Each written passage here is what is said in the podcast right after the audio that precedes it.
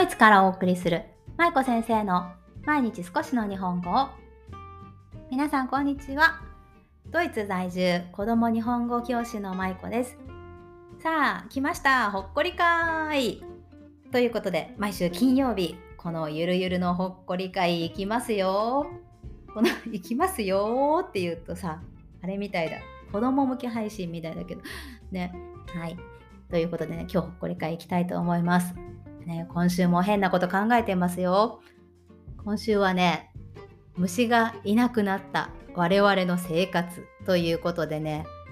いや、ほんと最近ね、虫ってあんま見かけ、あんまり見かけなくないですか？と言いながらね、私今窓の外を見てるんですけどね、なんかね、アリみたいなのがくっついてます。羽が生えてる。まあいいや。そうね。でもね本当に虫が最近すごく減ったなって思うんですよね。あの昔は多分もうちょっといたような気がするんですけどね。皆さんなんかそういう感じしませんか？先日うちの母親が LINE であの写真をたくさん送ってくれたんですね。健康のために父親と一緒に朝散歩に出かけてたらしいんですけどであの田舎のうち田舎の方なんでね田んぼをこう田んぼの横のあぜ道を歩いているとなんかねザリガニとタニシ皆さんタニシって分かります？あの貝貝みたいなやつヤドカリみたいなやつ？ね、ザリガニとかタニシがあのいたらしくってでその写真を送ってくれたんですね。でなんかそれを見ながらうわこんな生き物今今まだいるんだって思って。でまあそんなことを考えてたんですけど。でその延長で私いろいろ昔のことを思い出してたんですね。そうするとあるこうもう今でも忘れられないエピソードがあるんですけど。私のじ私がまだね実家の徳島県の実家にいた頃なんですけどね。ある日ね夜に夜多分その7時とか8時とかぐらいだったと思うんですけどうちの私の部屋にね私の部屋ですよ私の部屋にねあの手のひらサイズのめちゃくちゃでかい雲が現れたんですね。天井のこの隅っこの角っこのところになんか黒いのがいると思ったらめっちゃでかい雲がくっついててうわーってなってもうねあの衝撃忘れられなくてそれで父親にね、あのー、言いに行って私2階の部屋だったんですけど父親に言いに行って「お父さんめっちゃでかい雲がいる」って言ったらお父さんが虫取り網をね持ってきてね 捕まえてで多分わかんないあの織田仏になっちゃったと思うんですけど、ね、そう多分そうだったと思うんですけどね、まあ、とにかくもうめちゃくちゃ足が長くてでかくてもうゾワゾワってしたのを覚えてるんですよ。ただ今考えるとこんな大きい雲ってなかなか今の生活の中では見なくなったなと思ったんですね。で最近虫という虫そのあのこういった小さい小バエとかそういったんじゃなくてもうしっかりしたしっかりっていうとおかしいけどあの大きい虫を見た経験って皆さんいつですか？一番最近見たの。なんか私思い出せなくってあのバッタとかなんだろう大きい雲とかなんかねそう最近本当虫を見かけることが減ったなと思ったんですね。で、まあ、どうして虫が減ったのかなっていうことをね考えてたんですよ。ね本当いらないことばっか考えてるでしょ？でまあその虫がいなくなった原因というか私のね私の生活の中に虫がいなくなった原因きっかけというのが一つはやっぱりドイツに移住したことっていうのは大きいなと思いました。でドイツはあのー、すごく住みやすくていい国ですけど緯度で言うと日本の北海道よりももっと北になるんですね。あのカラフトサハリンとかねあの辺りと同じぐらいの緯度になるので結構ね割と寒いんですよね。そして湿気が少なくてすごく乾燥しているんですね。なので日本と比べてやっぱり虫の数はすごく少ないなというのは引っ越して引っ越して 移住してきてからもねすごく感じました。私もともと虫がすごく苦手なんですよね。なのでねドイツに来てよかったなって思ったんですけど。まあもちろん虫はいるのはいるんだけどね。その数が少ないなっていうのを感じます。でドイツにいる虫といえばまあクモとかハチとかハエとかはいますしあとまあなんかなんて言うんだろう。ドイツにいる独特の虫あの細長い私勝手に隙間虫って呼んでるんですけどね。なんかあのー、隙間から出てくるんですよいつも。ダンゴムシをこう細長くしたようなやつ。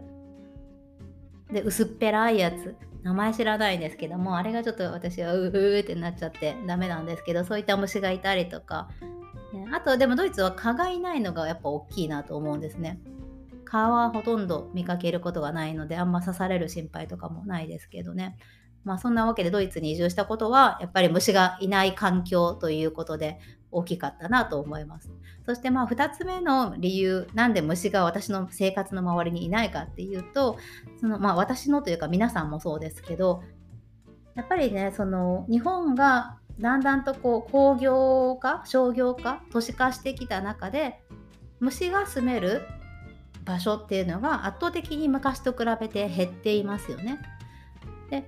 それとともにこう虫が絶滅したり数が極端に減っていったりということが起こったからというのがあるなと思います。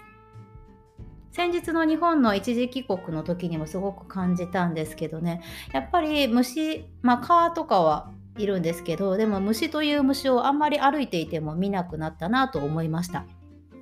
で実家に帰った時にね私がよく通学路でこう使っていた道に用水路がずっとあったんですけどその用水路もね全部埋め立てられてアスファルトになってたんですね。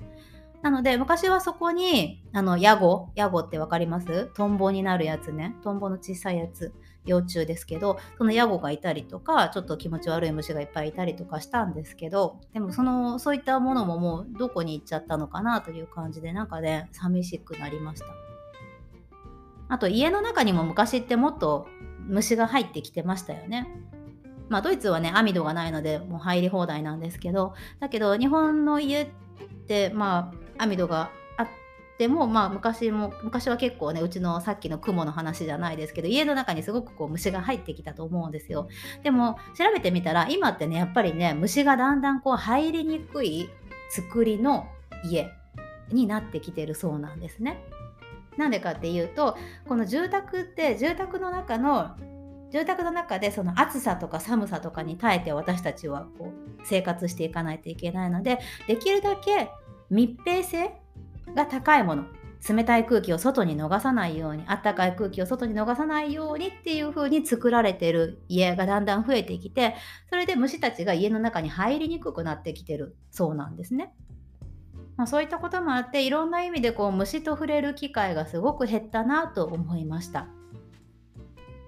でまあ虫がいなくなるとやっぱりその生態に影響があるので、まあ、虫をがだんだんこう絶滅していくことは自然界においても良くないと思うんですけど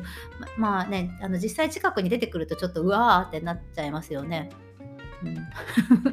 私ゴキブリとかももうめちゃくちゃ苦手なのでドイツ来てゴキブリ見ないのはありがたいなと思うんですけどね。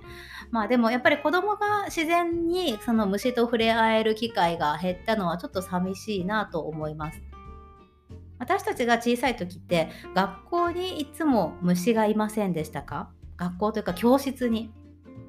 私今でも覚えてるんですけど自分が小学校の時小学生だった時ってね教室の後ろにランドセルを入れるロッカーがあってロッカーの上にいつも何かの虫が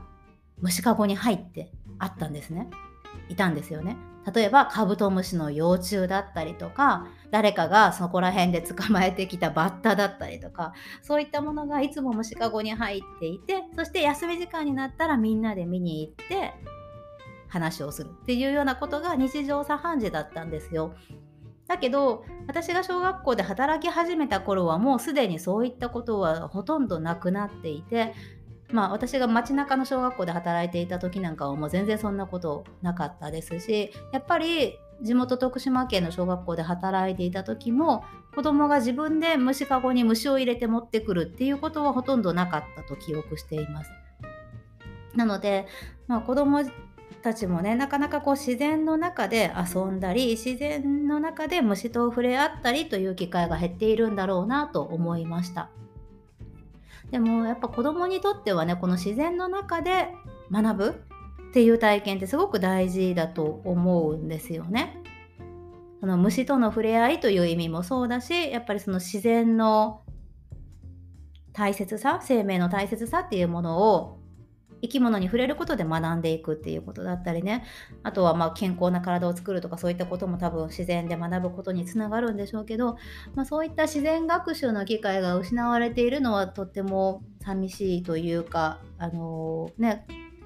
できるだけやっぱそういったところを親が補っていかないといけないんだなというふうに感じました。じゃあどうやって虫と関わる体験をこれから子供にさせていったらいいのかということなんですけどなかなかねあの自然どっかその辺をお散歩していても虫と関わる機会虫を見つける機会ってすごく減ってきたと思うんですね。まあ、バッタとかトンボとか見ることはありますけどあえてそういった自然の中に入っていかないと見れないような環境に今私はいるかなと思います。なのでその自然の中にあえて入っていくと言いましたがそういった自然体験自然体験ができるような例えば施設そのファームステイができるところに行ったりとか自然体験教室に参加してみたりとかあと今の時期だったらキャンプに行ってみたりとか、ね、そういったことをすることで自然の中で子供が生き物を見つけたり生き物に触れたりするっていう体験がやっぱり必要になるんだろうなと思いました。あとは私は結構ねあのお散歩とか行ってもお散歩というか、まあ、家族でお出かけをしても街の中に行っちゃう方なんですよね。私がね街を選んじゃうんですよ。やっぱりその買い物をしたりとかちょっと街の風景を見たりとかするのが好きなので。でもやっぱりそのお出かけの時に街っていう選択だけじゃなくって森。ね、森とかまあ林とかでもいいんですけど自然っていう自然の中に行くっていう選択を入れることで、まあ、ついついこう街に大人としてはね足が向いちゃうんですけどやっぱり子どもと一緒に体験をするという意味で、ね、森とか林とかそういった自然があるところに出かけていく機会を私たち家族も作っていきたいなと思いました。はい。ということでうまくまとまりましたでしょうか？はい、今日は 虫今日は虫がいなくなった我々の生活ということでね。あの最近虫に触れることが少ないなと思ったのでちょっといろんな考えをお話ししてみました。皆さんはどちらにお住まいですか？あの森が近いところにね住んでいらっしゃる方は多分今の私の話とか全然多分響かないと思うんですよ。いやいやうち虫めっちゃいるからって思って聞いてくださってる方もいると思うんですけど、ね、やっぱりそのでもそういった環境すごく羨ましいなと思うし素敵だなと思います。ね、なんだかんだやっぱり人間がこう自然をあのー、ダメにしてきているいろいろ開発を自分たちの都合のいいようにね開発してきて自然を壊しているっていうところがあるので、うん、いかにこう自然と共存しながら生きていくかっていうことをね考えていくことが大事かなと思いますし、まあ、そんな中で虫と出会える機会が増えたらいいなと思います。はい。ということで今日はムシムシムシ虫の話でした。はい。では明日から週末ですけど皆さんなんかねドイツはめちゃくちゃもう暑いんですけどねあの皆さんの国はどうですか？ね、あのドイツお住まいの方はちょっと体調に気をつけて他の国にお住まいの方も体調に気をつけてはい。どうぞ良い週末を過ごしてください。今日も最後までお聴きいただきありがとうございました。舞子先生の毎日少しの日本語を引き続き一緒に頑張っていきましょう。ほなまたね。